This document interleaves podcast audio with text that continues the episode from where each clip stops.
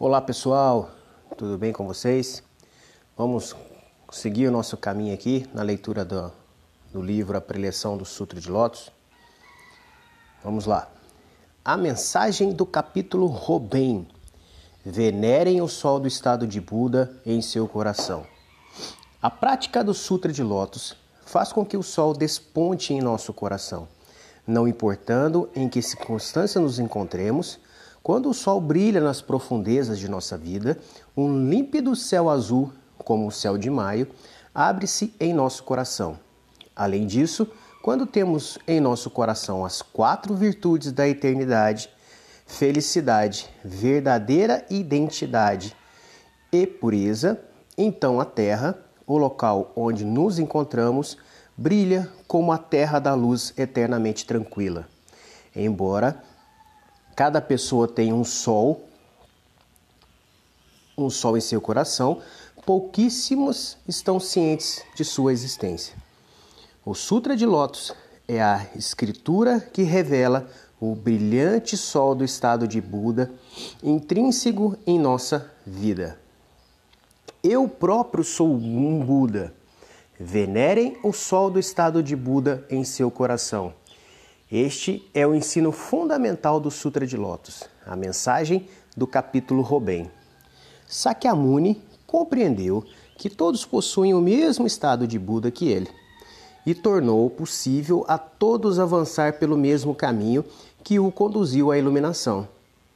Com base na premissa irrefutável de que todo, humano, todo ser humano é respeitável e de que não há um ser humano superior ao outro, Sakyamuni seguiu entre as pessoas para expor a lei ininterruptamente.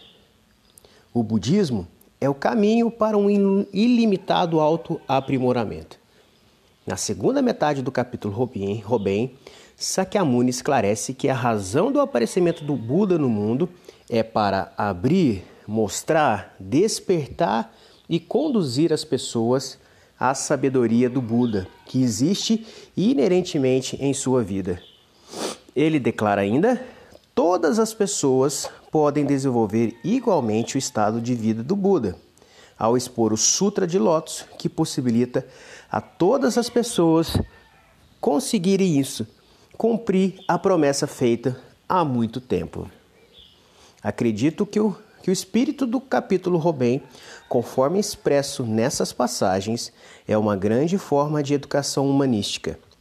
A razão para tanto é que o budismo tem como ponto primordial o reconhecimento do infinito potencial de cada pessoa e ensina os meios pelos quais se pode despertar e evidenciar na vida o supremo tesouro do estado de Buda. Quando as pessoas se conscientizarem desse tesouro em sua própria vida,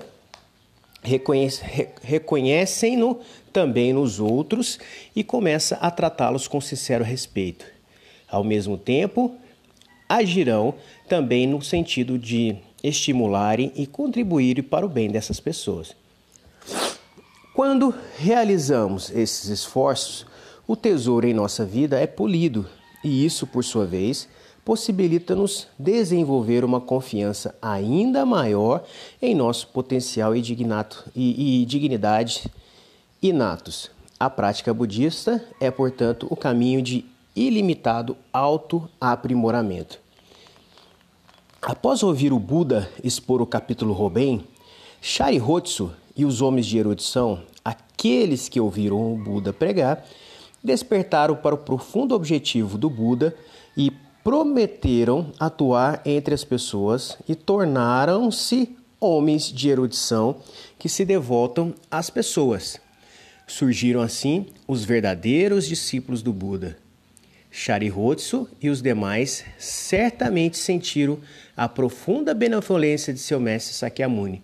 A grande luz da sabedoria do Buda iluminou a escuridão dos corações rigidamente fechados e egocêntricos dos homens de erudição seus corações abriram-se amplamente para o novo mundo. Eles compreenderam que a intenção do Buda era conduzi-los ao vasto e ilimitado estado de Buda. Compreenderam também que atingir os dois veículos, os mundos de erudição e absorção, ou os três veículos, o mundo de erudição, absorção e bodhisattva, não era o verdadeiro objetivo do ensino do Buda. Esse ensino que leva as pessoas a aspirarem ao estado de Buda e em vez de os três veículos é chamado substituição dos três veículos pelo veículo único.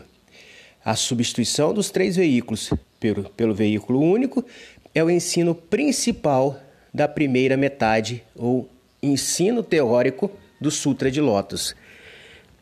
E dos 14 capítulos que compõem o ensino teórico, o Robem que revela a base da substituição dos três veículos pelo supremo veículo, é o pilar central.